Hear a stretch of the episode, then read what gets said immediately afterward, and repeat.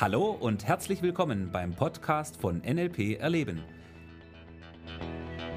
Der Podcast für alle, die wissen wollen, was NLP heutzutage zu bieten hat. Viel Spaß!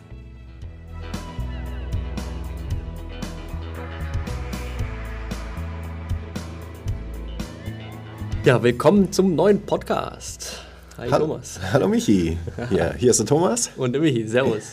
Grüß ja, dich. schön, dass du da bist. Ja, freut mich auch, dass wir beide wieder da sind und jetzt unserem Hörer mit tollen neuen Themen begegnen dürfen. Erzähl mal, um was geht's denn heute? Ja, heute habe ich gedacht, sprechen wir mal ein bisschen über die 15 Vorannahmen im NLP. Mhm. Ja, das ist ein gutes, wichtiges Thema, weil ohne die 15 Vorannahmen kommen wir nicht weiter. wir können zwar einiges machen, aber die im Hinterkopf zu haben, ist ein wichtiges, wichtiges Thema. Ja, und ich, finde, das ist auch ein gutes Stichwort, Michi, weil vielleicht erzähle ich mal ganz kurz ein bisschen was dazu für besonders die Leute, die jetzt nicht wissen, was sind die 15 Vorannahmen und warum sind es 15, sind es nicht mehr oder weniger. Ähm, also ganz wichtig an der Stelle ist zunächst mal ja die Geschichte, dass diese 15 Vorannahmen, also Bandler und Grinder sind ja nicht irgendwie vom Berg runtergekommen und hatten drei Steintafeln mit je fünf Vorannahmen drauf, sondern ähm, die sind ja auch irgendwie entstanden in der Geschichte des NLP. Und diese 15 Vorannahmen, das sind 15 Sätze. Wenn wir über die mal nachdenken, wie wir die am besten anwenden können, dann äh, werden die uns unsere Arbeit sehr viel leichter machen. Also das ist die Idee dahinter, dass wir diese Vorannahmen nicht nur kennen oder mal gehört haben und sagen, oh, die klingen ja ganz nett, super, ganz toll, sondern die sind, wenn wir NLP effektiv anwenden wollen, sind die unser Basissystem, unser Operating-System sozusagen mhm. im Hintergrund. Ja. Ja, und äh, diese 15 Vorannahmen habe ich mir gedacht, lass uns die mal ein bisschen durchsprechen, mal zu den Einzelnen was sagen, weil da steckt schon eine ganze Menge drin. Und vor allen Dingen, wenn du diese Vor Vorannahmen wirklich anwendest und zum Teil deiner Lebensgrundlage machst, dann wirst du feststellen, werden sich die Dinge in deinem Leben positiv verändern. Und das ist wie immer unsere Idee im NLP. Genau, und deswegen werden wir jetzt in diesem Podcast fünf Vorannahmen durchnehmen und mit einzelnen Beispielen belegen und in den nächsten beiden Podcasts die anderen fünf reinlegen, sodass wir quasi mit 15 unterwegs sind. Mhm. Und du darfst dir den Podcast ruhig mehrmals anhören, sodass du dir die Sätze wirklich verinnerlichst und versuch mal im Einzelnen auch drüber nachzudenken. Genau, weil der wichtigste Punkt an der Stelle ist der, wie du diese Vorannahmen mit Leben füllst, wie du sie tagtäglich umsetzen kannst, wie du die Effekte, die diese Vorannahmen haben, in deinem Leben realisieren kannst. Das ist der spannende Punkt an der Stelle. So, dann kommen wir doch einfach zu der ersten Vorannahme. Mhm. Und zwar, die Landkarte ist nicht das Gebiet. Genau, die Landkarte ist nicht das Gebiet, da haben wir schon mal einen kompletten Podcast darüber gemacht. Genau. Und das ist erstmal überhaupt die, die ähm, Meta-Vorannahme sozusagen, die wir im NLP haben, weil damit beschäftigen wir uns natürlich sehr intensiv mit unseren mentalen Landkarten, wie diese mentalen Landkarten entstehen. Wir haben unsere fünf Sinne, mit denen nehmen wir das, was wir Realität nennen, wahr. Und dann bildet sich bei uns im Kopf diese mentale Landkarte, alles, was wir denken, was wir glauben, was wir nicht glauben und so weiter, ist Bestandteil von dieser Landkarte. Und ja, diese Landkarte ist für uns Menschen unglaublich wichtig und eben auch das Verständnis, dass wir uns immer auf diese Landkarte beziehen, dass wir diese Landkarten überhaupt haben, dass die Menschen unterschiedlich sind, weil sie unterschiedliche Landkarten haben, da steckt schon eine ganze Menge drin.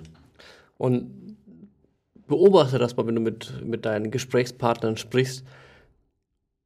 Das heißt, allein irgendein Wort, was du benutzt, wie auch immer was du dafür eine Assoziation zu hast und was der andere für eine Assoziation zu hat. Mhm. Und das ist dann ganz total oft einfach ein Riesenunterschied, weil du was komplett anderes mit dem einen verbindest wie der andere mit dem gleichen. Und deswegen, die Landkarte ist nicht das Gebiet, ist da die erste Vorname und extrem, extrem wichtig, was unsere Wahrnehmung angeht. Mhm, genau, also das ist die Grundlage von allem, was wir im NLP machen. Und es bietet uns einfach unglaublich viele Möglichkeiten, den anderen besser zu verstehen, die Landkarte des anderen kennenzulernen, mit der zu arbeiten und nicht nur irgendwie zu denken, äh, ich habe die richtige Landkarte und warum springen da draußen lauter so seltsame Leute rum, sondern zu sagen, okay, hey, wir haben alle unterschiedliche Landkarten und naja, lass uns doch mal rausfinden, wie ist die Landkarte des anderen. Genau, okay. Mein Gott, dazu könnte ich jetzt noch e- extrem viel erzählen, weil es einfach wichtig ist. Aber wir gehen einfach zum nächsten Punkt. Und zwar zur zweiten Vorannahme. Menschen reagieren auf ihre Landkarten bezogen und nicht auf die Realität selbst. Das klingt für jemand, der jetzt vielleicht keine NLP-Ausbildung hat, erstmal ein bisschen strange, ja. Wenn ich, äh, wenn da steht, naja, wir reagieren nicht auf die Realität, sondern wir reagieren nur auf die Landkarte. Und äh, ich habe deshalb auch ein kleines Beispiel mitgebracht, um das ein bisschen zu verdeutlichen, was ich denn überhaupt damit meine. Denn äh, da steckt mehr Wahrheit drin, als manch einem vielleicht ab und zu mal lieb ist. Weil wir tun ja immer so, als, ja, ja, wir leben in dieser Realität und wir wissen genau, was Sache ist und so weiter.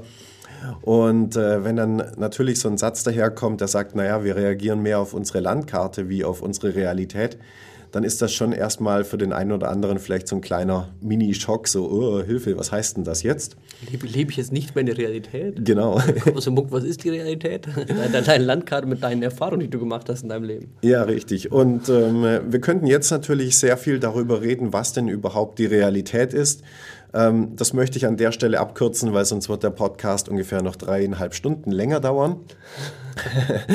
so, und äh, ich möchte, ich habe ein einfaches Beispiel mitgebracht zu dem, was es bedeutet. Wir reagieren mehr auf unsere mentalen Landkarten wie auf die Realität selber. Nehmen wir an, jemand läuft mit dem Gedanken durch die Gegend, dass der Kollege XY, der ist blöd. Ja, das heißt, zunächst mal ist das jetzt ja nur ein Gedanke, der, wie gesagt, aus der eigenen Landkarte kommt, der vielleicht auf irgendeiner Beobachtung oder was auch immer beruht. Auf jeden Fall hat jemand die Idee, der ist blöd, der ist mir unsympathisch oder was auch immer. So, und läuft jetzt mit diesem Gedanken, mit dieser Wahrnehmung in der Realität sozusagen rum. Was passiert? Er wird natürlich, also die Wahrnehmung der Person, wird Beispiele dafür finden, die die Richtigkeit seiner Landkarte bestätigen. Also Beispiele dafür, die bestätigen, dass der andere tatsächlich blöd ist.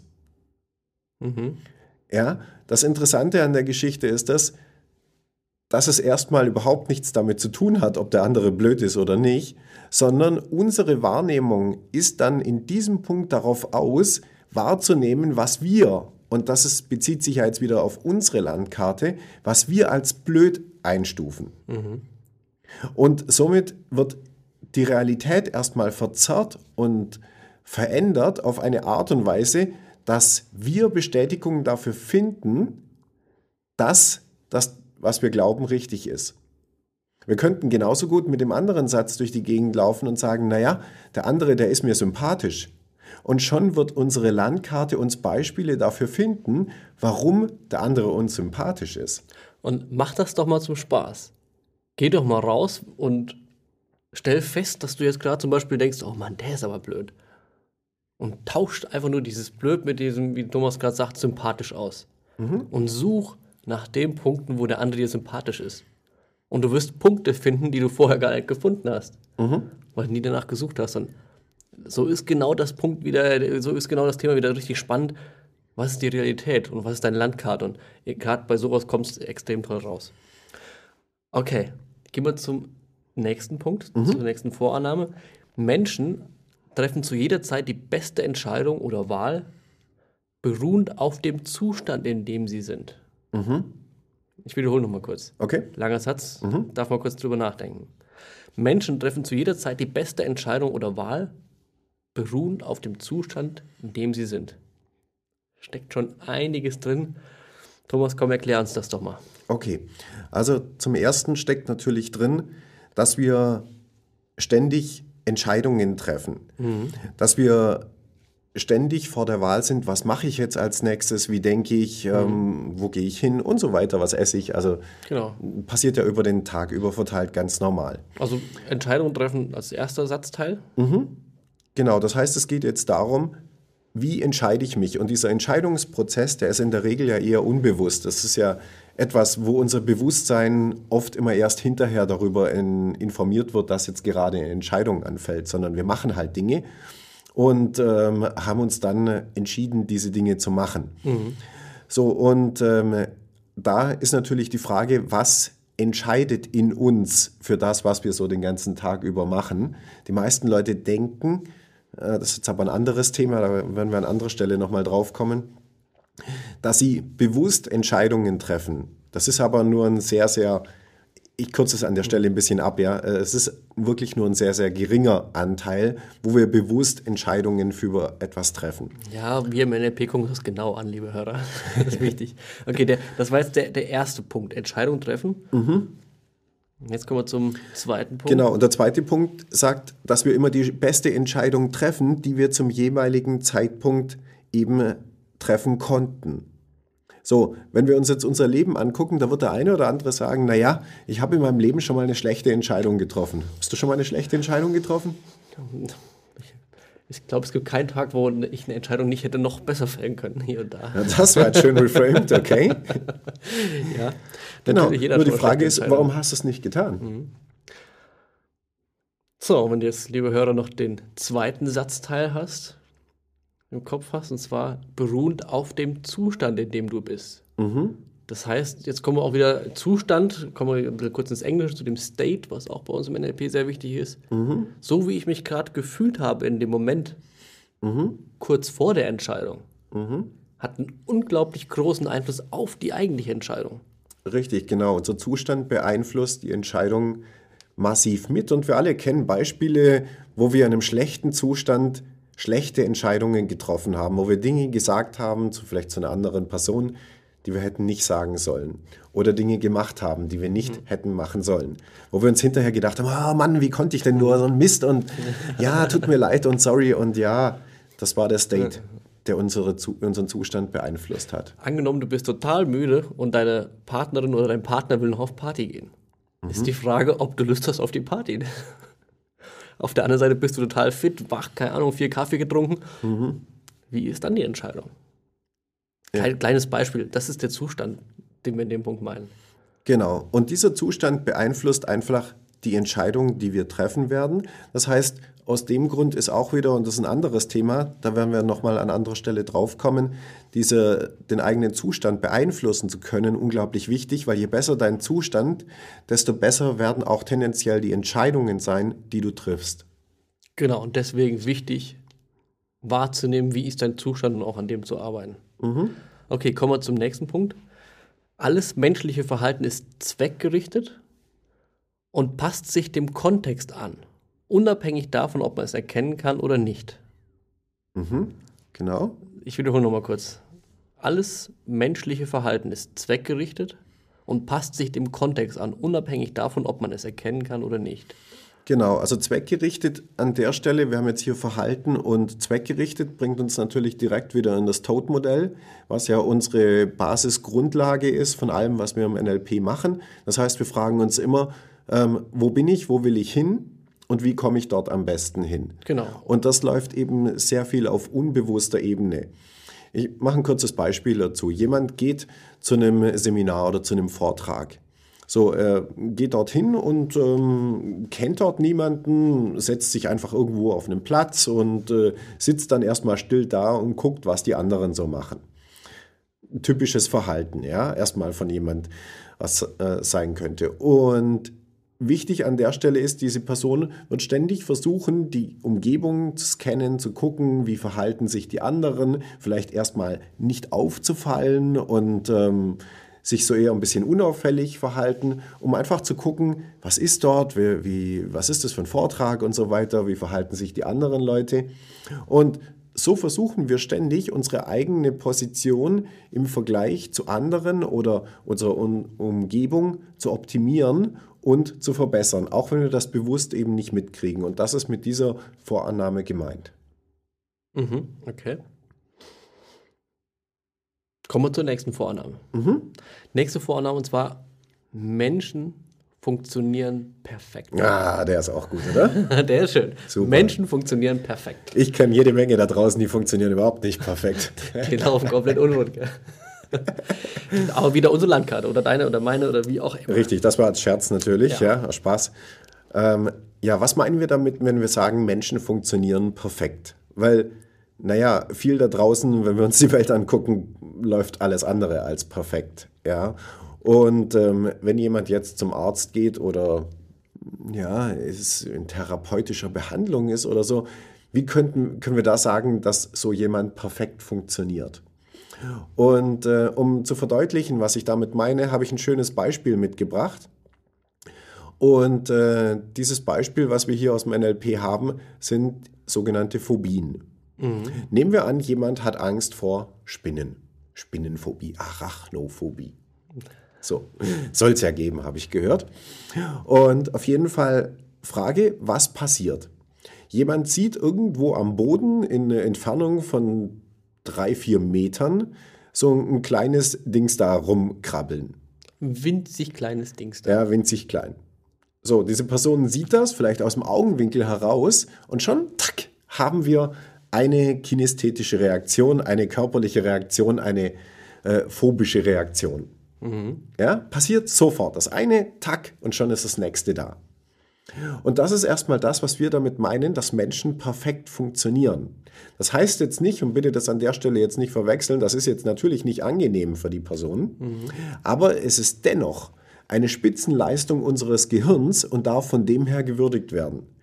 Weil, egal was der Auslöser ist für diese äh, Spinnenphobie, das können jetzt unterschiedliche sein. Ja, das kann eine reale Spinne sein, das könnte eine Gummispinne sein, das könnten irgendwo Haare auf dem Boden sein, das könnte sein, irgendjemand sagt, äh, eine Spinne. Das würde alles reichen, um sofort diese negative kinästhetische Reaktion hervorzurufen. Und deshalb ist das für uns im NLP erstmal eine Spitzenreaktion. Ich kenne keinen Phobiker, egal welche Phobie das ist, mhm. der sagt, oh, warte mal, ähm, ich, ich glaube, ich bin... Ähm, wie war denn das nochmal? Ich glaube, ich, glaub, ich habe doch Angst vor Spinnen. Ja, ich habe doch, ja, hab doch, doch, tatsächlich, ich merke so langsam, oh, jetzt kommt das Gefühl, es wird, oh, nein, das geht nicht, ja? Sondern es macht der Auslöser, pam, und schon ist die Reaktion da. Das geht in Sekundenbruchteilen. Ja. Und das meinen wir das ist ein schönes Beispiel dafür, wie Menschen perfekt erstmal funktionieren. Leider ist der Kontext an der Stelle schlecht. Sprich, das gleiche Verhalten in einem anderen Kontext, das wäre jetzt eine andere Geschichte, die würde ich jetzt an der Stelle nicht erzählen, aber in einem anderen Kontext wäre durchaus angebracht, sinnvoll und extrem nützlich.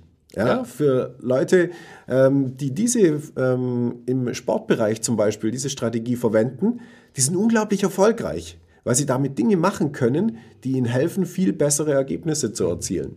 Gleiche Strategie, einmal im Bereich Spinne nicht so gut, ja, einmal in dem anderen Bereich, zum Beispiel im Sport, super sinnvoll, extrem gut. Mhm. Und deshalb sagen wir, Menschen funktionieren perfekt. Mhm. Nicht immer in dem Kontext, in dem das Ganze ist, aber das macht ja nichts, weil den können wir ja ändern. Genau, und dafür machen wir NLP und da sind wir gerade in dem Thema auch unterwegs. Strategien etc. Das ist genau der Punkt, wo wir, womit wir uns beschäftigen und da auch einiges bewegen können. Ja.